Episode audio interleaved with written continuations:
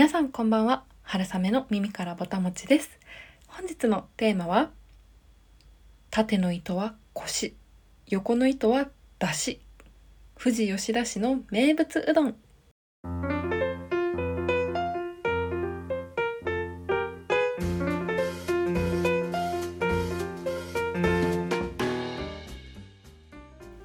ドキャスト「春雨の耳からぼたもち」では食べることをこよなく愛する食いしん坊会社員である私春雨が皆さんの棚ではなくお耳からぼたもちが落ちてくるようなそんな食にまつわる配信をしております。食のトレンドであったりおすすめのお店その食がなぜそこに存在しているのかといったストーリーなど様々皆さんの食を楽しくするようなそんな内容をお届けできればと思っております、はい、というわけで、えー、本日は「富士吉田市の名物である吉田のうどんを、えー、いただいてきたのでそちらのご紹介をしたいと思います、はい、まず富士吉田市ですね。富士山のこう足元というかもう富士山のあるところなんですけれどそこの、えー、名物グルメが吉田のうどんでございます。皆さん富士吉田市まず行かれたことはありますかっていうところとそこにさらにですねこの名物うどんがあるっていうことをご存知でしたでしょうか？この吉田のうどんはどんなおうどんかというとですね、まあ、まず一番の特徴もうこの吉田のうどんとは何かと言われたらこれだっていうのはコシがとにかく強いんです。とっても歯ごたえがあってですね。で噛めば噛むほどこう小麦のうまみだったりとかお出汁がこういっぱいに広がる感じですね。とてもとてもコシが強いですとにかく。でこう具材はとっってもシンプルなお店が多くてですねあのお出汁は基本的にはお醤油となんと味噌をブレンドしたものが一般的みたいです。だいたいこう透き通るこう奥深い優しいような味わいのお出汁のお店が多いですね。であのトッピングなんですけれども本当にこうシンプルなお店が多くてですね大体のお店に入っているのは茹でたキャベツなんですね。はい、まあ、キャベツはねこうあの消化をこう助けてくれるこうビタミンとかだったりも入ってたりですとかこうコシの強いおうどんをこう一気にいただいた時にねこう胃に優しいあの優しさもありでコシの強さとこうちょっと対極というかくたっとしたこのキャベツの美味しさもありっていうところなんですけれどもうどんにキャベツっていうのは茹でたキャベツっていうのは結構珍しいのかなと思います。一緒に例えば鍋焼きで煮込んじゃうとかあとは焼きうどんで一緒に炒めちゃうとこあると思うんですけどこの透き通るお出汁とうどんにこう茹でたキャベツがドンって乗ってるっていうのはこう私は初めて見るタイプのおうどんだなと思いました。であとはですねあのお店によって違うんですけれど、まあ、あの馬肉？馬のお肉をこうトッピングとしてオードのトッピングしてはとしてはこちらも珍しいと思うんですけれど乗せるところもあるようです。でさらにですね大体吉田のこのおうどんを置いてあるお店にはすり種という薬味があってこれ私こうお伺いしたお店の上に練りがらしみたいな違うそれだとからしになっちゃいますね こう一味七味あの真っ赤なあのペーストがあってあもう絶対辛いやつだあれみたいなのが置いてあってこう入れてみたんですけどこれはあの後が後から勉強させていただいたらすり種という、え、調味料のようです。で本当にこうさっきお伝えしたみたいにこう赤いんですね。でこうコチュジャン的なこう感じですイメージとして一番近いのは。でもこうおうどんに入れるとこうただ辛いだけではなくてこう山椒だったりとかごまとかそういう七味みたいな香りがするんですよね。なんでこう七味ペーストみたいなイメージですかねイメージは。でこれを入れるとまたですねこのさっきのシンプルなうどんだからこそまたこの七味薬味の香りがすごい引き立ってとってもとってもあの味変してあの美味しくいただくことができました。はい、でですねこの、えー、吉田のうどんなぜこんなにこう硬いのかっていうところなんですね。本当に硬くて びっくりしました。でコシが強いうどんですっていうのはなんかこうお店に行く前にこうちらっとだけ見ていってこうお店にお伺いしたんですけど本当にゴリゴリのうどんで なんか讃岐うどんをなんか腰を売ってますけど讃岐うどんもびっくりみたいな感じで あれ日本に僕より腰の強い麺いたみたいな感じですね。本当にちょっとあの伊勢うどんとあのふわふわでえー、日本一を張っている伊勢うどんさんとちょっとご対面してみていただきたいんですけど この吉田のうどんとてもコシが強いです。で麺は太めのお店が見たところ多いようですね。でさっき言ったみたいなこうシンプルな具材が乗っているっていう感じです。でその理由がですねこの富士吉田市っていうのは昔ですね繊維業でとてもとても栄えていた町なんですね。でこの富士吉田市の中でもとある地区ではですねその半数以上の世帯が繊維業を営んでいるっていう地帯があったほどにですね繊維業が盛んででじゃあなぜこれが関係あるのかっていうところなんですけどこの機械機織りの機械特に繊維業でも織物っていうのがこの富士吉田市では、えー、名産とされていたんですけれどもその機織りの機械を動かすのは、まあ、基本的に、まあ、イメージ皆さんがイメージされる通り女性なんですね。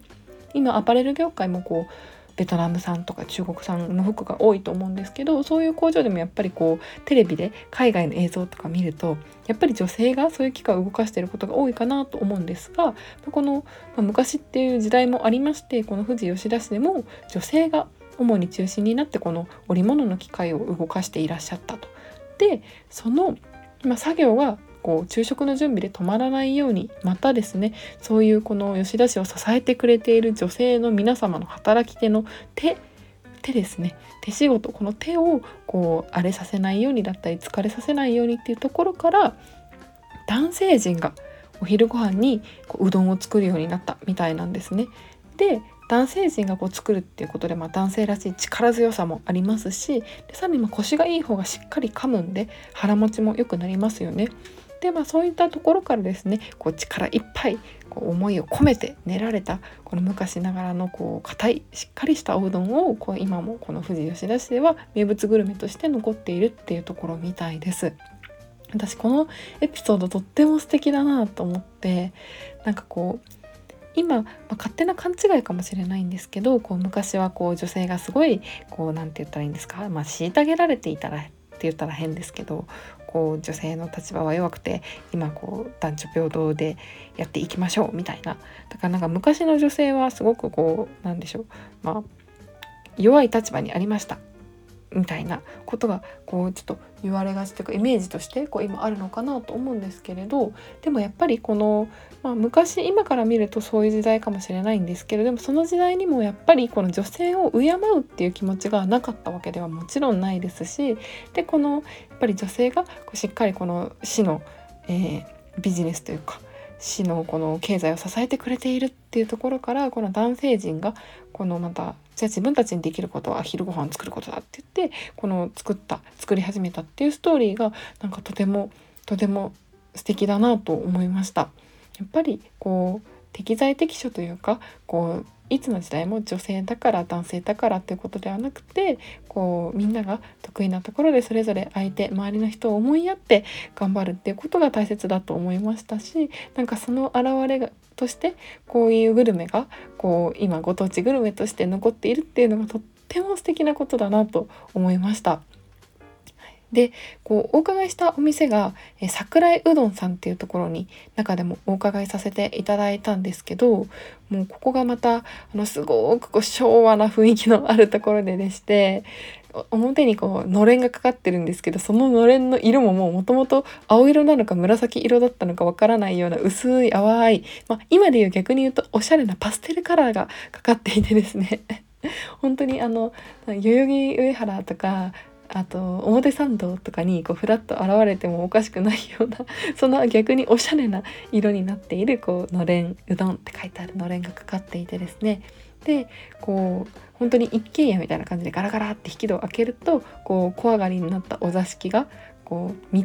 下がこうガラガラっと扉を開けると道になっていてそこにこう靴を脱いで一本真ん中にドンと道があってそこに靴を脱いでで両サイドこう上がる畳があってですね。でそこにもう本当にちゃぶ台じゃないんですけど低い長机が置いてあってその周りに座布団が囲むように置いてあるっていう感じの本当に昔ながらのお店です。でメニューがなんと2種類もあったかいのか冷たいのかしかないんですよねであとはサイズが変わるぐらいしかなくてで、えーと、冷たいと言ってもお出汁はあったかいんですね。なので冷たい麺をこうお出汁につけて食べるか、まあったかいお出汁に浸った状態でやってくるかっていうそれだけですね。でなんと1杯450円です。とっても美味しかったですね。でここもあの先ほどお伝えしたようにお出汁はこう透き通る感じででこういただいた時には分からなかったんですけどこの、まあ、富士吉田市の観光ガイドに書いてある通りおそらくお醤油とお味噌の、えー、透き通るスープだと思います。で茹でたキャベツとここでは、えー、お揚げさんが乗ってました私お揚げあの出汁に浸ったじゅんわりお揚げが大好きなのでとっても嬉しかったですねで先ほどお伝えしたあの辛い七味練り七味的な調味料であるすり種も机の上に置いてあってでそれをこう後から入れることでこう味変して楽しむっていうことができる、えおうどんになっていました。でここのお店は吉田うどん吉田のうどんのこう原型を築いたとも言われているみたいです。壁中にねこう芸能人の方のあの四角いサインがバーって貼ってあったりとかしてでまた私たちがこういただいてたらこう近所のおばあちゃんなんだろうなっていう方がふらーっとやってきて「かけあったかいのいつもの」って言っててもうすごいそれもこうなんか観光地ですごくこう有名というか一応食べログの100名店にも選ばれていてですね。でもちろん観光客の方がほぼだったんですけれどそんな中でもこう地元の方にも愛されているんだなというのがすごくあのこのお店のこのあったかいところだなと思いました。店主の方もすごく素敵な笑顔で迎えてくださってとってもこうホッとするようなこの吉田のうどんのこのえー、食べてくれる方この女性の皆さんにっていうこの思いをそのまま本当に体現したようなとっても素敵なお店でした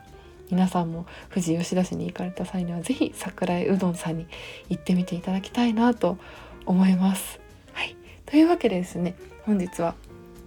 えー、富士吉田市の、えー、吉田のうどんをご紹介させていただきました。はい、この富士吉田市ですねあの私まず織物のあの町ということ自体もあの今回初めて勉強させていただきましたしでこの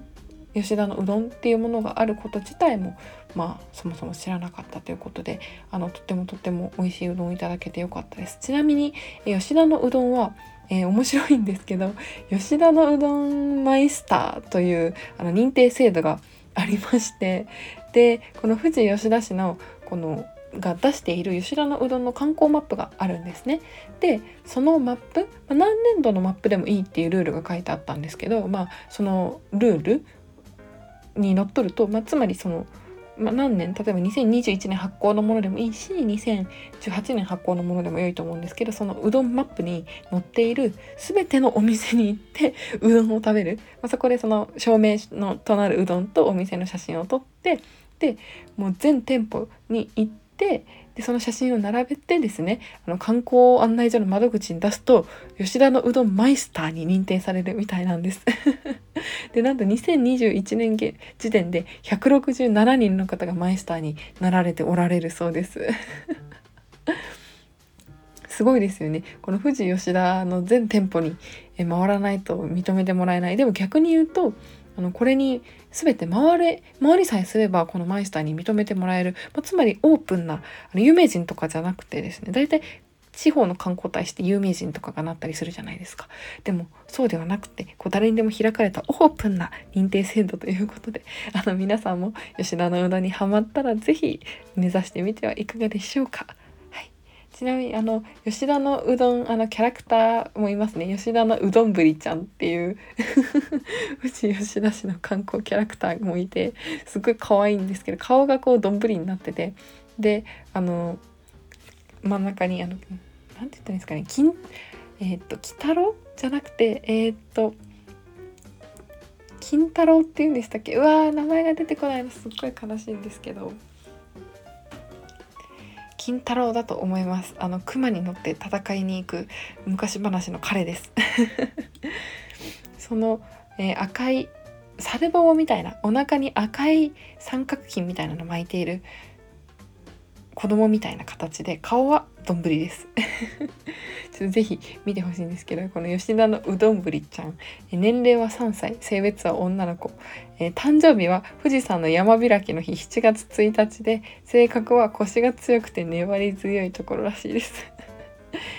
はい。というわけで、えー、ちょっと話がいろいろ、え、脱線してしまったんですけれども、えー、皆さんもぜひぜひ。タイトルはですね、え縦の糸は私、横の、あ、違った。縦の糸は腰、横の糸は出しとさせていただいたんですけれども、まあ、これはちょっと繊維業が盛んだった富士吉田市にかけましてですね、えー、こちらにさせていただきました中島みゆきさんのですねあの素晴らしい歌にかけてですねこの腰と出汁が、えー、織りなす吉田のうどんは、えー、いつか皆さんの、えー、心ことを、えー、温めうるだろうということで、えー、こちらにさせていただきました。皆さんがこのおうどんに出会えることを私は幸せと呼びたいと思います。それでは本日も聴いていただきありがとうございます。えー、春雨の耳からぼたまち、また次回もどうぞお楽しみに。ごちそうさまでした。